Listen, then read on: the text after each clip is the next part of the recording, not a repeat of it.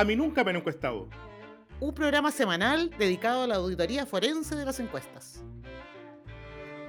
Soy Sergio Toro, director de la Escuela de Gobierno de la Universidad Mayor, de profesión Cuentacuentos de la Política. Soy Paulina Valenzuela, socia directora de Datavoz, de profesión Cuentacuentos, pero con números. Hola Sergio. Hola Paulina, ¿cómo estás? Bien, ¿y tú? ¿Cómo supe, estuvo tu supe que semana? andabas ahí, supe- estuvo, estuvo buena, supe que andabas por, ¿por dónde? Por Fl- Florianápolis. sí, fui de corresponsal del podcast. A mí nunca me han encuestado. de corresponsal especial en Florianápolis, Brasil. Sí, pues hubo elecciones este fin de semana, así que era el momento para ir a, a ver eh, qué, qué estaba ocurriendo con la opinión pública y las encuestas en Brasil. ¿Y tú? Gastamos todo nuestro presupuesto. O sea, ¿no? ¿Por qué? Me fui a un hotel dos estrellas, no cinco estrellas. Además, Florianápolis dicen que es más barato que, que el resto de Brasil. Así. No, muy, una, una, una buena experiencia, pero ya les vamos a contar más de eso. Eh, oye, ¿has, recibido comentarios de nuestro último podcast en cuando entrevistamos a Carmen Lefulón? Esto fue la semana pasada, la primera semana de octubre, ¿no? Sí, eh, he recibido varios comentarios que en realidad lo encontraron súper bien. Creo que estamos tratando de explicar el tema de encuesta de, de una manera más pedagógica que al principio. Eso es lo que dijeron y eso es importante porque los temas eh, son, son áridos, pero hemos estado trabajando en, en tratar de ser, eh, explicar de mejor manera. Así que, y Carmen nos ayudó mucho en eso. Te tengo un dato que te va a hacer feliz porque te vas a empezar a convertir en rostro. Eh, yo no sé si te había contado que estoy yendo a Vía X, al programa de Carolina Urrejola, los días lunes. Días Tú eres contados. rostro, Paulina. Ah, bueno, a veces voy, a veces voy. Pero que ella es más, es más rostro que yo, ella es más famosa, muchísimo más famosa que yo. Pero en todo caso, lo interesante es que ese día me, me preguntaron por el podcast y, y ella misma me dijo que había escuchado el, em, que había escuchado el, el último podcast en el que entrevistamos a, a Carmen y le pareció súper interesante. Y en general ha- ha escuchado otros también y, y los periodistas panelistas de, de ese programa, Paula Walker y Juan Diego Montalvo, también dijeron que era muy interesante. Bueno, en fin, yo he recibido buenos comentarios. La idea de los invitados les parece entretenida a la gente porque efectivamente le ponemos como, como realidad y práctica a, a todo lo que hemos venido conversando en los capítulos anteriores. Así que nos vamos a hacer famosos por- además por ahí. Ese- esa es la Por idea. lo menos mi mamá, por lo menos mi mamá dice que está muy bueno. Mi mamá también. Oye, bueno, tuvimos una semana noticiosa. Estamos justamente el- este domingo que pasó, fue la primera vuelta el- eh, presidencial eh, en Brasil. eh, ahora se viene la segunda vuelta. ¿Cómo viste eso tú? ¿Cómo los resultados, los datos? que ¿Sabes qué? Eh, hay que contar aquí una infidencia que parece, pareciera ser interesante, porque cuando empezaron a verse los, los resultados, eh, antes de que terminara el, el conteo total, eh, lo primero que se nos ocurrió fue decir, bueno, hay un descalabro total de las encuestas en, en Brasil. Exacto. Ajá. Porque iba ganando Bolsonaro, ¿cierto? Lula estaba bien abajo. Y después, eh, eh, cuando empezó a, a transcurrir la elección y el, y el- y el conteo de casi todas las mesas, eh, convergió y después Lula obtuvo una votación importante que está dentro de los márgenes de error de las encuestas. Sabía un poco, se, se sobreestimó, pero muy poco a Bolsonaro, ¿cierto? Entonces, en realidad, el descalabro que nosotros pensábamos en un principio de la encuesta en Brasil tal vez no fue tal, ¿cierto? Y esa es una buena, eh, una buena pregunta que le, le- le- le vamos a hacer a nuestro eh, futuro invitado. Eh, Sí. eh, también es interesante, es- es interesante saber y que las personas conozcan que también eh, las formas y los métodos de encuestas electorales en Brasil son, son distintas a las formas y métodos de encuestas en, en términos generales que las, de, que las de Chile y las tasas de respuesta también son diferentes, ¿cierto, Paulina? Exacto, exacto. De eso, de eso justamente vamos a conversar.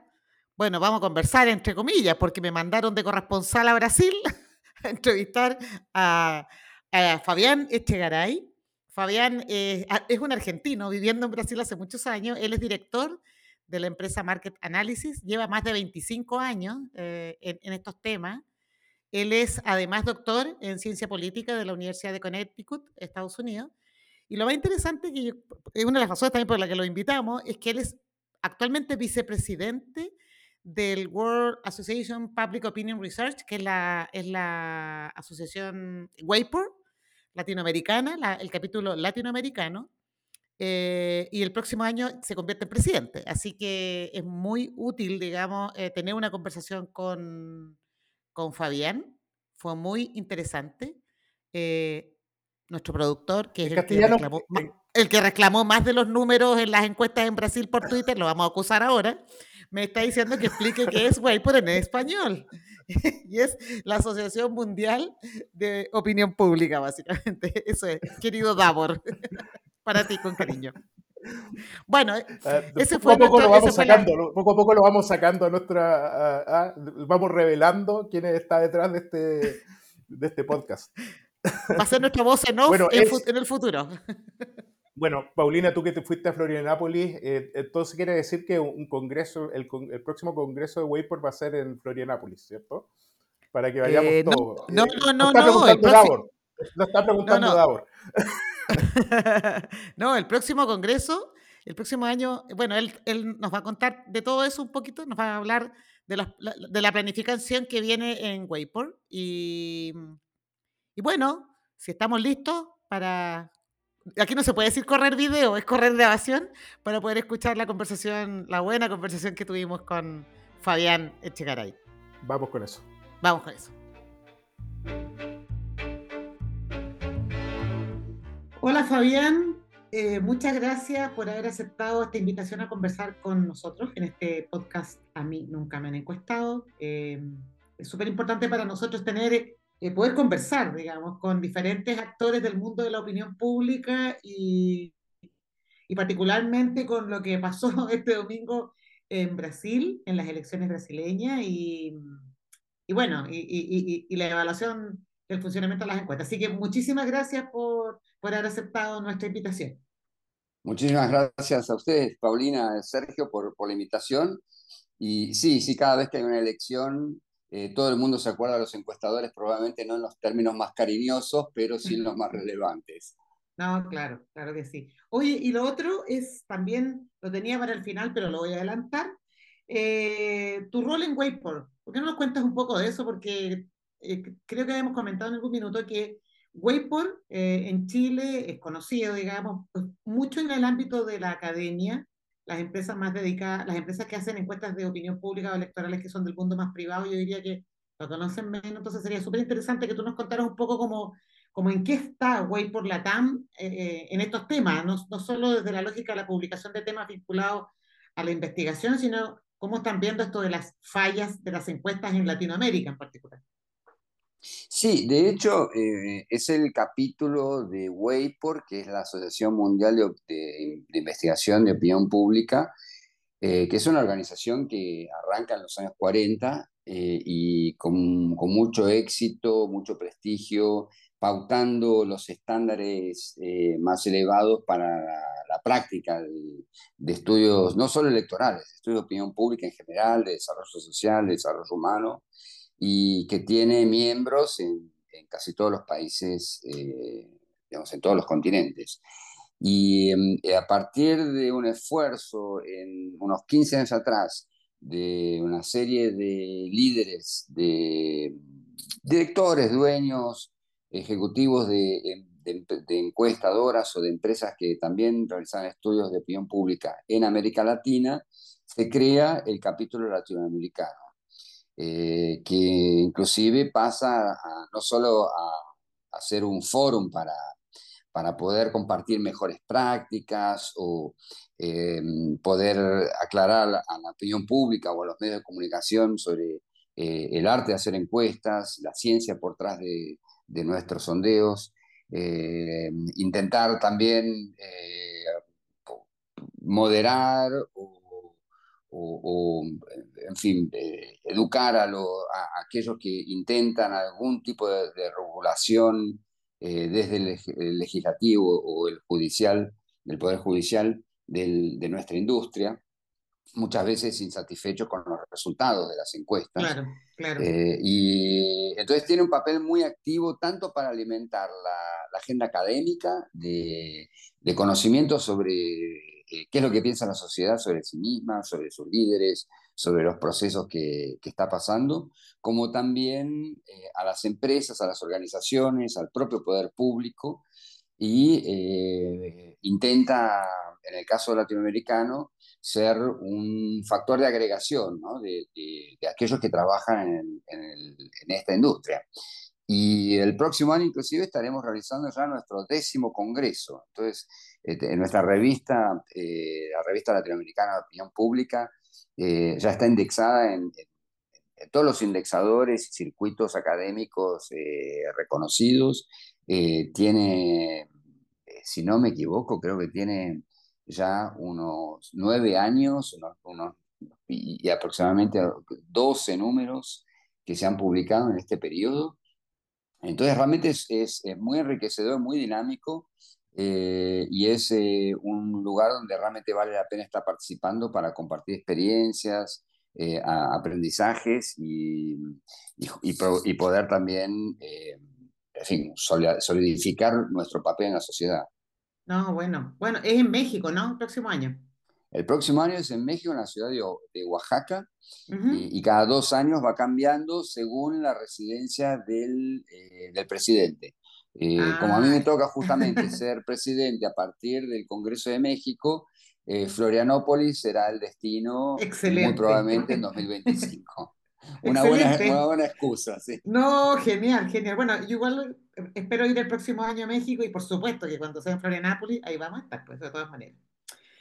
Bien, bueno, vamos, a, vamos a, te voy a hacer algunas preguntas de, de, lo que pasó en Brasil. Lo primero es como la percepción general de, de, cómo ha sido históricamente el funcionamiento de las encuestas electorales en Brasil, porque uno como que siempre tiende a hablar de lo reciente, pero, pero para tener como una referencia general, ¿cómo ha funcionado en los últimos años? Eh, Sí, sí, sí, sí, porque el, el, uso de, encuestas electorales eh, arranca muy temprano en Brasil, ¿no? En 1945, el, el, primer estudio que hace Ibope, que era básicamente el que tenía el monopolio, la única, la única empresa que se dedicaba a eso en aquel momento, y, que fue, eh, y, que las encuestas electorales fueron eh, a compás de eh, la existencia ¿no? de rutinas democráticas, obviamente. ¿no? En el 64 hasta el 85 hubo dictadura, eh, a pesar de que había unos simulacros de elecciones, pero mm, no existió básicamente la práctica de, de encuestas electorales. Y con la redemocratización en, del 85 en adelante, y sobre todo en el 89, que es el primer eh, pleito, el primer comicio, ¿no? donde se enfrenta a Lula, que es hoy nuevamente candidato, con en aquel momento Color de Melo, el, candidato más de, derecha. Ahí realmente eh, hay un boom de encuestas electorales y eh, comienza a llamar la atención como un, inclusive como un actor, ¿no? Eh, hasta inclusive empieza ahí ya el mito de ser un agente de cambios, de influencias eh, non sanctas en el propio proceso electoral, etcétera, que es uno de los cuestionamientos que muchas veces los sectores perdedores le, le endilgan a, exacto. Al, sector de encuestas sin muchos fundamentos. Exacto, eh, fuera su indignación porque no, no fueron electos o, les da muy bajo el, el caudal de, de, intención de voto. Y mm, ahora siempre fueron hechas eh, con, algunas características. Presencial, de lejos, eh, ha sido el método predominante. Claro que en los últimos años aparecen algunos sondeos que indican eh, haber eh, sido realizados de forma online, pero son muy marginales, no tienen casi repercusión en los medios de comunicación, ni siquiera en, en los circuitos profesionales o académicos eh, para casos electorales eh, llegan a tener mucha consideración estos estudios online. Eh, te voy a comentar que eso es bien diferente respecto a Chile, porque acá casi prácticamente todas las encuestas que circularon o que circulan de, carácter electoral, básicamente, eran online. Una era telefónica, pero el resto todas encuestas web basadas en paneles, en, digamos en paneles. No probabilísticos, pero paneles, digamos, claro. Son, yo creo que son diferencias interesantísimas para justamente eh, traerlos en forums como Way por Latinoamérica y, poder, y poder discutir eh, los alcances y las limitaciones de, de cada caso. En Brasil eh, está muy claro que en función de las características de residencia aún muy fuerte en ámbitos rurales, a pesar de que eh, el país se ha urbanizado de forma acelerada, ¿no? de forma brutal en, en, las últimas 3, 4 décadas, eh, aún subsiste un, porcentaje muy alto viviendo en, zonas rurales, ¿no? en zonas remotas inclusive. Y por otro lado, eh, las limitaciones vía educación, ¿no? de comprensión de cuestionarios online, como las limitaciones de acceso. Entonces, aún hoy, a pesar de la democratización que tuvo la Internet, eh, a las clases más bajas, D y E, tienen escasísimo acceso a, Internet. Entonces, realmente no, no hay cómo, cómo, apoyarse eh, exclusivamente en paneles online para, para estudios que, que tienen que tener una inferencia para la población como un todo. Claro. Y, en el caso telefónico, la cobertura es, más bien alta, porque entiendo lo presencial, pero, pero los telefónicos tienen buenas coberturas, ¿o no? Es alta para celular, pero está el tema de, la baja tasa de, cooperación, ¿no? Ah, perfecto. Eh, entonces, inclusive, eh, algo interesante, no sé cómo será, y me imagino que, que, sea diferente en Chile, pero acá, por ejemplo, de acuerdo con, con, con, nuestros registros, y nosotros utilizamos, no tenemos paneles propios, en el caso de, de, mi empresa en particular, utilizamos los, los, dos, uno de los que más famosos en toda América Latina, NetQuest, Claro. Eh, y eh, el otro que trabaja en Brasil, creo que está comenzando a expandirse a otros lados, que se llama Offerwise. Sí, acá en Chile también están. Mm. En Chile también está. Ah, mm. bien. Y bueno, y el, claro, hay otros actores chiquititos, pero básicamente utilizamos esos dos. Y el promedio de tasa de respuesta está en más o menos 31%, que está por debajo de, del CATI, está un poquito por arriba del face to face, pero digamos, el face to face lo tenemos nosotros estimado en aproximadamente 28%. Entonces, realmente eh, Mira. Es, muy poco lo que, lo que, lo que uno pierde de, cooperación o de, o de, tasa de respuesta entre el face to face y el online, siendo que es un sacrificio enorme de, de cobertura si uno lo hace exclusivamente online. Por eso que también el face to face, digamos, la, la, entrevista personal, eh, eh, cara a cara en residencia, aunque también está, se usa mucho el, el, acá punto de flujo, ¿no?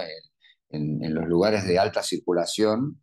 Eh, Datafolia, por ejemplo, que es, uno de los, de los agentes, de los institutos más, más visibles, ¿no? lo hace de esa forma, ¿no? en, puntos de alta circulación y no en la, en la residencia de las personas.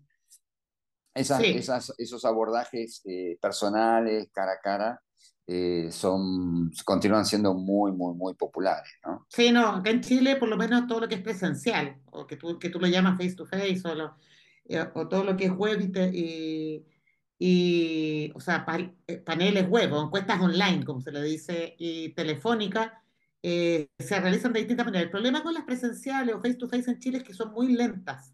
O sea, tú hacer un terreno te puedes demorar, te puedes demorar, eh, no sé, un mes o más para hacer 1500 casos.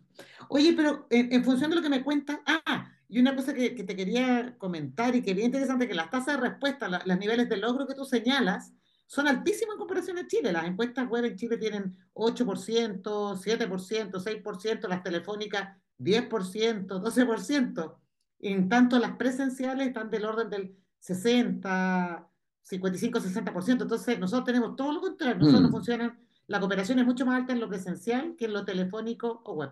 Pero para, aprovechar el tiempo, Fabián, quiero, en función justamente de lo que me comentabas ahora, ¿qué pasó entonces el domingo con la encuesta en, en Brasil? Que, no, que, que, al menos subestimaron de manera significativa, digamos, la, la votación de Bolsonaro y me parece que también de otro candidato.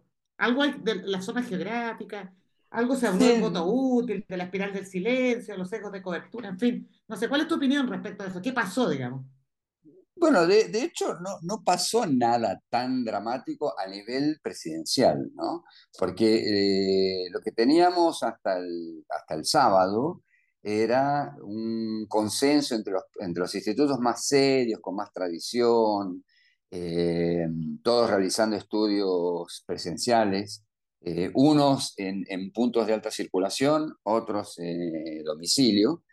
Eh, claro, ahí son justamente para evitar que sea un mes de, recolección de datos, movilizás un ejército de entrevistadores, ¿no? pero bueno, lo que hubo fue una indicación de que el ganador de, de esta primera vuelta, que fue Lula, con, que alcanzó 48, casi 48,5%, se llevaba 50% con un margen de error más o menos de dos puntos. O sea, podía estar entre 48 y 52. Al ganador, eh, eh, digamos, los resultados, los guarismos finales eh, coincidieron plenamente con lo que daba la intención de voto según las encuestas. Entonces ahí, ahí no hubo ningún error. A Bolsonaro le daban entre 36 y 38% el sábado y sacó el 43, 43.2, 43 redondo, digamos. ¿no? Ahí sí excede el margen de error, pero tampoco es una diferencia sideral, escandalosa o, digamos, o inaudita. ¿Y qué es lo que sí pasó? Que el, el tercer y cuarto candidato eh, Ciro Gómez y Simone Tebet, perdieron con relación a lo que daba la, lo que inclusive sistemáticamente venía dando los, los últimos sondeos, uno perdió 3%, eh, que, o sea, se redujo a, a, la mitad, y el otro llegó a perder 5%.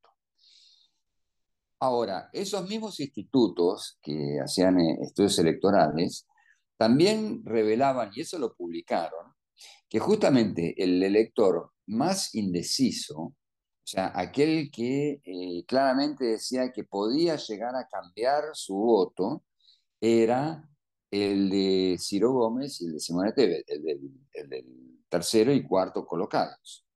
Entonces, eh, dentro de lo que aparecía en, los levantamientos previos, eh, ya se, se abría esa hipótesis de un eventual corrimiento, migración eh, por parte de aquellos que no, no, hacían parte del núcleo duro de, de, esos dos partidos, sino que eran simpatizantes eh, temporales, a veces se los llama switch voters, ¿no? Eh, aquel, aquel, votante fluctuante ¿no? o, o móvil, o, digamos que en vez de expresar abiertamente su indecisión, eh, se, manifiesta simpatía por un tercero o cuarto candidato que no son los ganadores, pero que tampoco compra, tampoco adhiere fielmente a esa candidatura.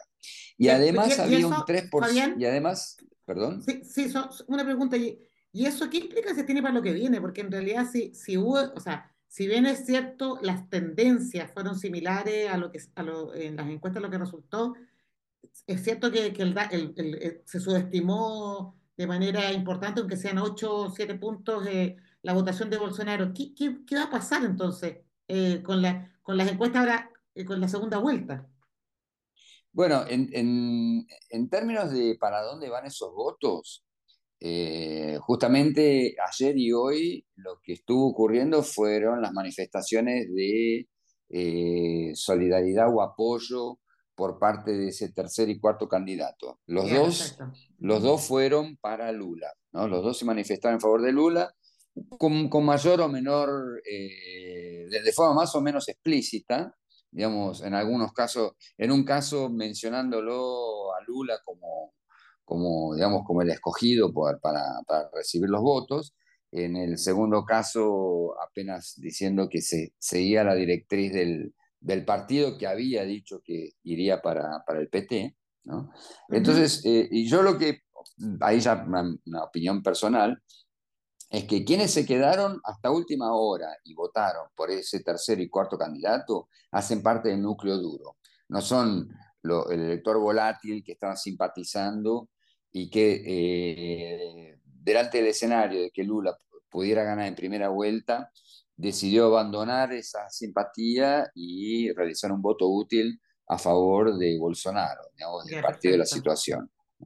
Entonces, siendo el núcleo duro ese 3% de uno y el 5% del otro, eh, yo tiendo a creer que van a seguir la directriz partidaria. Digamos, son son militantes o cuasi militantes que no van a estar eh, cuestionando lo que su candidato que, al cual acompañan hasta última hora o el partido eh, o, los, o la alianza de partidos por detrás de esa candidatura está sugiriendo como, eh, como eh, apoyo táctico para la segunda vuelta, ¿no? para el pero entonces, en ese sentido, lo que las encuestas deberían ir o contando es que es probable que esto sea muy peleado, ¿no? O sea, con el 43, con el 8, no sé, o sea, está todo muy en el, en, en el 50%, ¿no? Sí, sí, supuestamente sale mañana el primer estudio eh, y em, yo lo que me imagino es que va a salir algo entre, entre 51-49 o 52-48, ¿no? Uh, Digamos, con uh. Lula aún a la cabeza, lo cual es todo un problema porque ustedes tal vez acompañaron que Bolsonaro, que es el actual presidente que está, corriendo a la reelección, eh, lo primero que hizo fue a la Donald Trump eh, anticiparse a cuestionar cualquier resultado que no le sea favorable.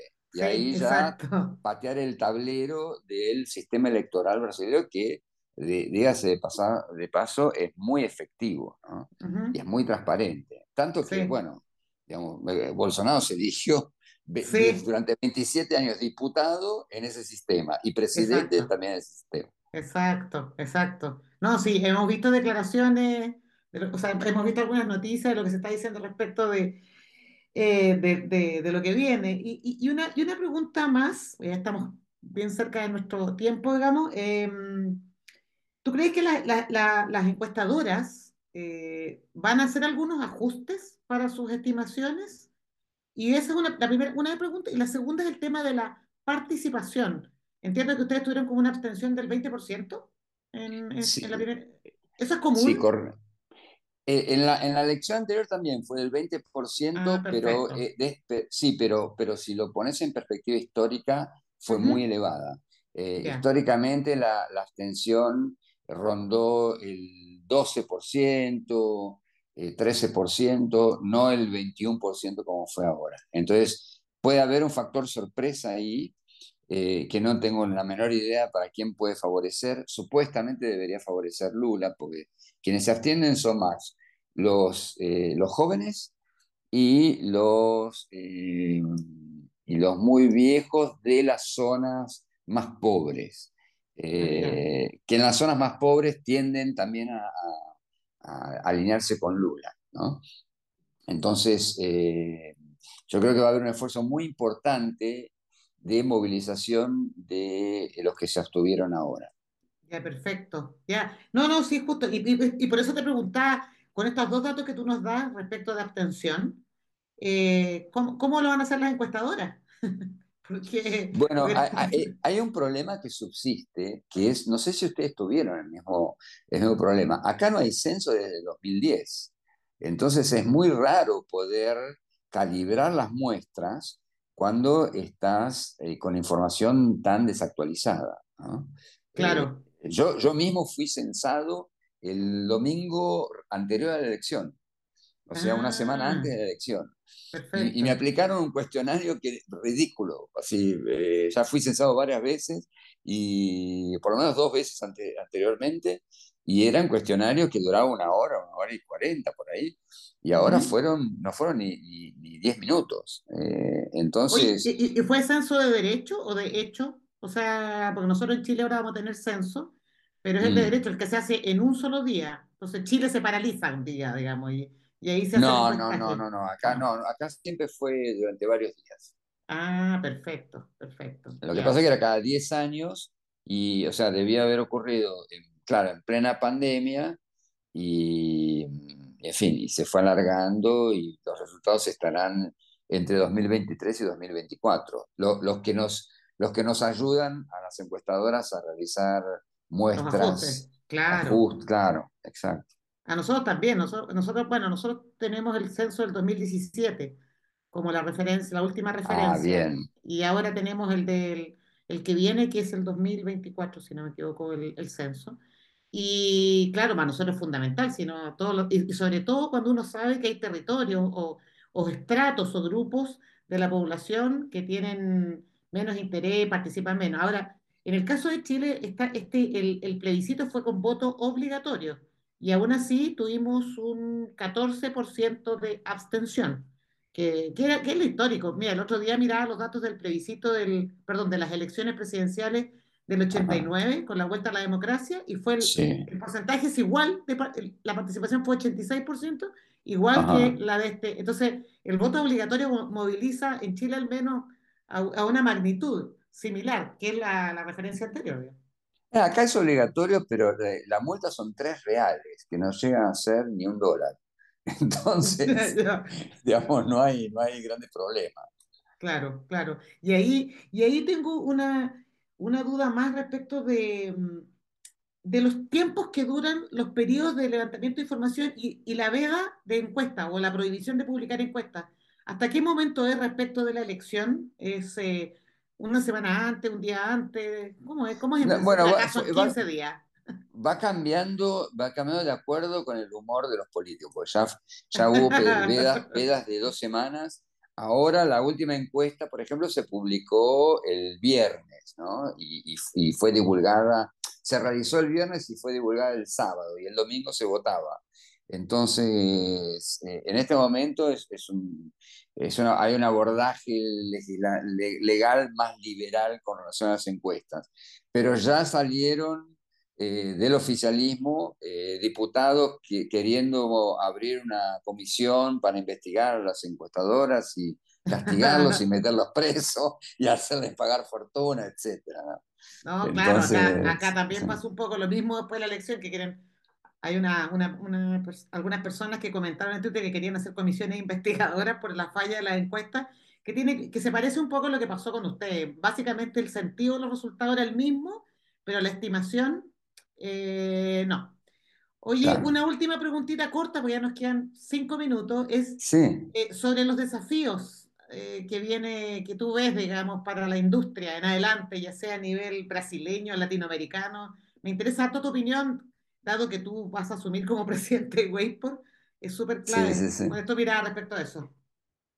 Bueno, yo, yo creo que tenemos, eh, digamos, son, son de diferente naturaleza, ¿no? Eh, es verdad que, que esos desajustes entre, entre las predicciones y los resultados no son privilegio ni de Chile, ni de Brasil, ni de América Latina, ¿no? Hubo, hubo casos importantísimos, digamos, el Brexit, elecciones en Francia, eh, en fin, infinidad de, de- situaciones que dejaron muy claro, digamos, la necesidad de acompañar de otra forma lo- los cambios que se dan en, en la sociedad, ¿no?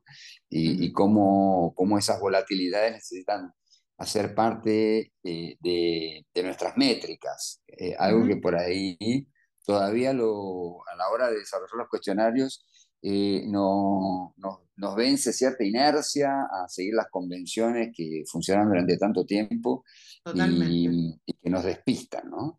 totalmente. Eh, y después, por otro lado, el tema así, de incorporar, de incorporar nuevas tecnologías y hasta de pensar en diseños híbridos, donde para Así es, poder llegar a, a- a representar, reflejar la opinión de, de los diferentes sectores de la sociedad, independiente de su grado de acceso a, a un teléfono o a una computador para responder online, o, o que, o a que puedan recibir gente en casa, eh, entonces se, se pueda flexibilizar con los, los ajustes, con, con, la- con las calibraciones necesarias, eh, ese tipo de, de recolección de datos, ¿no? Porque si no, casarse Mm. con una única técnica realmente nos está dando problemas. Totalmente de acuerdo. Sí.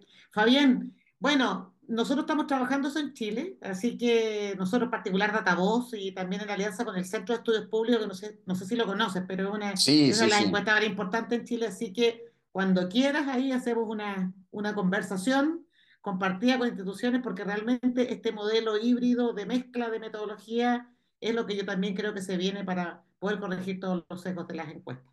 Eh, Fabián. excelente, sí, estamos súper dispuestos y, y, ese tipo de iniciativa, así como le damos la bienvenida, así como este otro, esta iniciativa tuya y, y Sergio de, de, crear el podcast, que me, me pareció brillante también. Muchas gracias, Fabián, y espero verte pronto. Un abrazo grande. Un abrazo y de nuevo agradecido. ¿eh? Ah, que estés muy bien, Fabián. Chao, chao. Chao.